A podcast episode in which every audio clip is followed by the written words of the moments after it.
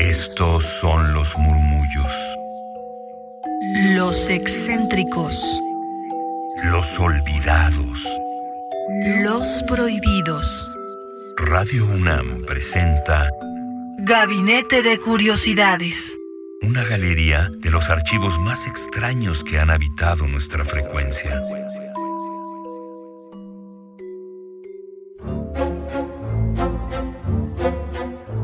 Buenas tardes, bienvenidos a Gabinete de Curiosidades aquí en el 96.1 de FM Radio UNAM. Nosotras somos Frida Rebontulet y Luisa Iglesias, coleccionistas de sonidos. Frida, hola, ¿cómo estás? Muy buenas tardes, muy bien. Al pendiente de poder saber qué les ha parecido este gabinete de curiosidades que ya tenemos más de cuatro programas con ustedes. En esta ocasión tenemos unos muy especiales porque están entre el documental y también el cuento. El documental, el cuento, la ficción, el radioteatro, cada vez vamos a ir incluyendo más eh, experimentos sonoros en este programa. Sin duda en este momento nosotros estamos muy contentos de poder compartir con ustedes lo que está haciendo Descarga Cultura en la página www.descargacultura.unam.mx. Este es el caso de un cuento que queda perfecto para, para nuestro gabinete. Se trata nada más y nada menos que de Teoría del Candingas de Salvador Elizondo. Es un cuentazo, Frida. ¿Tú ya lo leíste? Un cuento que una de sus importancias a nivel cultural, al menos aquí en México, es que también se le ha dado un tratamiento de leyenda. Nos mencionabas fuera del aire que los taxistas la cuentan, la gente del centro la cuenta, los niños incluso de algunas vecindades le tienen miedo al candingas. Le tienen miedo al candingas las mujeres que lavan ropa en las azoteas, por ejemplo. Le tienen miedo las niñas guapas. ¿Quién es el candingas? Según Salvador Elizondo, creador de este relato fascinante, el candingas es el dios intermitente de las azoteas crepusculares, así lo llama él. Es, es una maravilla de relato porque realmente nada está ocurriendo, solamente estamos enmarcando un personaje y precisamente por eso es tan radiofónico, porque estamos construyendo a un- una voz, un- una criatura a través de la palabra. ¿Por qué no escuchamos un fragmento de teoría de Candingas aquí en Gabinete de Curiosidades?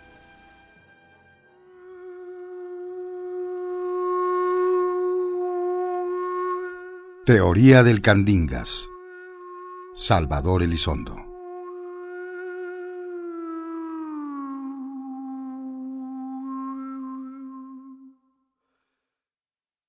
Las ciudades guardan en sus resquicios la posibilidad de toda suerte de mitos estrafalarios.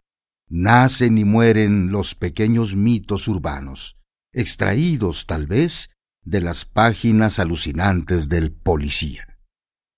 El leproso es el dios de la higiene y de la profilaxis. El robachicos es el dios de los perímetros. Y el candingas, duende tectónico de la época del general Cárdenas, era el dios intermitente de las azoteas crepusculares. El candingas era algo, una indeterminada sustancia faunesca que a veces rondaba las azoteas de entonces. Un habitante de ese universo de tepetate renegrido, oloroso a tractolina, y al olor que tiene el té cuando empieza a pudrirse, que, mediante unas cuantas, tristes, pensativas, fatigadas, nostálgicas, esperanzadas, silenciosas, retrospectivas, furtivas, ensoñadas, lánguidas aspiraciones de un cigarrillo de marihuana liado a hurtadillas, pero con una técnica indiferente, ciega, consuetudinaria y perfecta, se manifestaba a los sentidos. A la hora del crepúsculo, las criadas se sentaban en los rebordes salitrosos. Es esa hora que precede al momento en que las luces eléctricas se encienden y en que se empieza a soplar en las brasas para reavivar el fuego. Cuando los pájaros revolotean en los follajes trinando neuróticamente. Cuando los tranvías y las siempre inesperadas y turbadoras ululaciones de la locomotora del camotero son una invocación de algo así como la música de Mahler, muy imperfectamente escuchada y ejecutada. Es el intervalo de tiempo que media entre subir a quitar la ropa del tendedero y bajar a hacer las camas a echar flit y a tapar los canarios.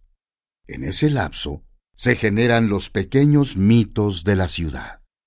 Se quedaban viendo esos crepúsculos la mayor parte de las veces poco espectaculares, pero muy transparentes, como Ingres y no como de la Croix, de nuestra ciudad. Y entonces de repente decían se les aparecía el candingas con su overol enrollado en torno a los tobillos canijos, enfundados en unos calcetines guangos y agujerados en el tendón de Aquiles, y con sus zapatos amarillos, puntiagudos y chiquitos. Bien lustrados, eso sí. Supongo, unas veces, que el candingas en el mundo de los hechos y de las cosas demostrables, debe ser bolero de allá por las riberas de la calzada de Tlalpan de aquel tiempo, a la altura de Portales, por los rumbos del cine Bretaña. Aunque otros dicen que lo han visto de cobrador, con su gorra y su bolsa de cuero para los centavos en la línea de circunvalación. El Candingas nomás se ríe cuando se aparece de pronto entre las macetas despotrilladas de los helechos. Unos dientes blancos y parejos, pequeñitos, le salen de unas encías moradas y caídas. La sudadera deportiva que lleva debajo del overol invoca un sombrío campeonato de beis intramuros de algún orfelinato o correccional inquietantes. El Candingas nomás se ríe. Lleva las manos renegridas por el cobre de las monedas o por el betún para calzado, enfundadas en los bolsillos de su chamarra de cuero con los puños de lana deshilachados. Traía las manos muy calientes. Estaba rete frío el cemento. Yo creo que eso fue. Pórtese bien, o mando llamar al Candingas que vive allá arriba. Y yo les preguntaba que cómo era el Candingas. Pues cómo, pues como el Candingas. Bueno, pero ¿cómo es? Pues así, etcétera, etcétera. El Candingas era, por su inconcreción, un personaje fácilmente olvidable, como el candidato de la oposición de aquel entonces, de quien nadie supo jamás cómo era. Otras veces, el Candingas se aparecía con una gorra de aviador como la de Francisco Sarabia, de quien se decía que había muerto porque había echado azúcar en la gasolina. El águila que cae dulcemente. También decían que el Candingas rondaba los llanos de aviación. Otros decían que vivía por los baños. Es el caso que nadie se pone de acuerdo y sólo puede ser definido como el patrimonio secreto de algunas infancias solitarias dirimidas en compañía de viejas criadas mutantes, conocedoras de un trasmundo urbano de fotografías tomadas en las zacateras de los prados de la Alameda por algún fotógrafo ambulante en una mañana de domingo polvoso. Asoció ahora su memoria con una época imprecisa, pero persistente en su pretericidad. Su disolución en el olvido ha sido semejante a una de esas descomposiciones de la materia que hubiera provocado el contacto con el barandal del túnel de 16 de septiembre. Pero en ese orden de procesos, muchas veces lo más deleznable es lo más duradero. En un callejón de bardas de adobe empapado de súbita lluvia vespertina, un rectángulo de hojalata, enmohecido en sus esquinas, que brilla con reflejos amarillos. De pronto, no se sabe de dónde, el universo precario de esos barrios malditos se llena del aroma de un huele de noche. Eso es lo que queda. ¿Ves ese niño como está cojo y ciego? Así lo hizo el Candingas porque no se quiso tomar la cucharada. En el orden de los olores, el Candingas huele fundamentalmente a sudor y a cobre. Lleva en el bolsillo de la pechera del overol un espejito redondo en el que a veces se mira los dientes y otras veces se echa unas risotadas que hasta se bambolea todo. Se ha llevado a algunas criadas. Se hace pasar por abonero. Para ello se pone un sombrero de palma con una cintilla negra y lleva un fajo de tarjetas liadas con una gruesa liga de hule de color rojo, como con las que las criadas se detienen las medias, en uno de los bolsillos traseros de su overol. Les dice a las criadas que vende vestidos y delantales, pero que si se van a pasear con él, se los regala. Y luego, a los cuantos meses, le cuentan a las otras que se las llevó el Candingas y que el Candingas es casado, que su mujer es una lavandera de la colonia de los doctores. Demonio esencial, aunque totalmente inepto a su condición de habitante de las ruinosas techumbres de viejos burdeles decrépitos, es el universo de las obscuras trastiendas olorosas a granos y a hierbas secas. Por allí ronda el Candingas con su gorra de aviador al anochecer, cuando el ruido de los tranvías como que se oye más fuerte. El Candingas nomás se ríe con sus dientes blancos de rata. You.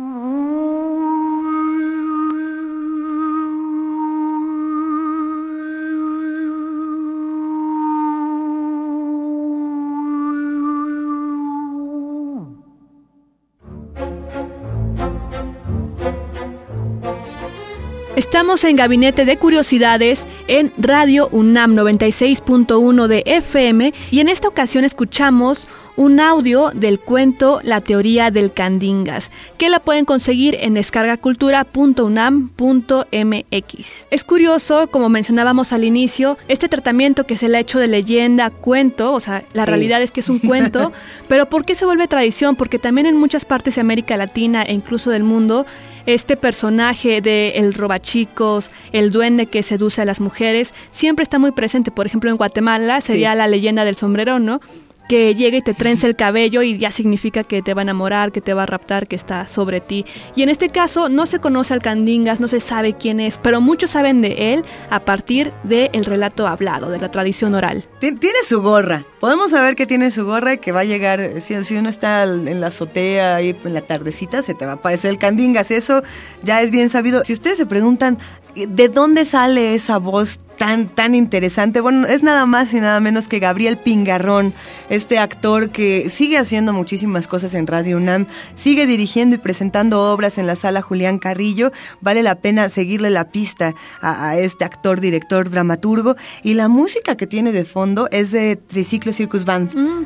Nada, todo esto viene de la mente de su director Eduardo Ruiz Aviñón, que junta a Pingarrón, que junta a la Triciclo Circus Band y que nos presenta este radioteatro, este radiocuento por así llamarlo, que esperamos que hayan disfrutado. Si quieren escuchar la versión completa, métanse a la página de Descarga Cultura, visiten todo el contenido que tienen. Los invitamos a que nos sigan la pista de Gabinete de Curiosidades en la programación Buffet Babel de Radio UNAM. En este caso se transmite Gabinete de Curiosidades todos los viernes a las 3 de la tarde. Y como les mencionábamos al inicio, vamos a ir de poco a poco recopilando audios, programas de otras radios, por ejemplo, radios universitarias, radios de servicio, colectivas y de América Latina en general.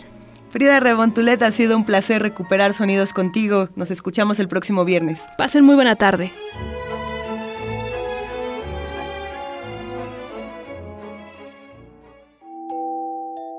Esta fue una producción de Radio UNAM con el apoyo de Descarga Cultura. Gabinete de Curiosidades. Una galería de lo extraño